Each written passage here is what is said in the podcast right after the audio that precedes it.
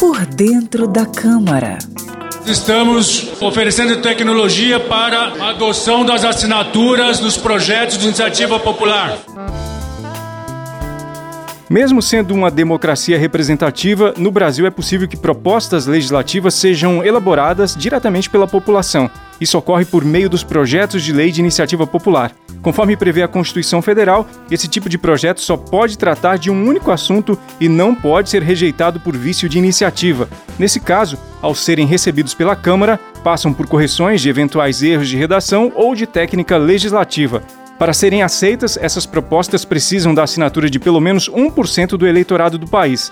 Essa quantidade deve ser conseguida em pelo menos cinco estados da federação, sendo no mínimo 0,3% do total oriundos de cada um deles. A assinatura deve ser acompanhada de nome completo, título eleitoral e endereço. E a lista deve ser organizada por município, estado e Distrito Federal e preenchida num formulário padronizado pela mesa da Câmara dos Deputados. A Secretaria-Geral da Mesa é quem verifica se o projeto de lei de iniciativa popular está de acordo com o exigido.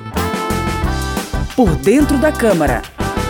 Conheça a linguagem do plenário e das comissões da Câmara dos Deputados de maneira fácil e descomplicada.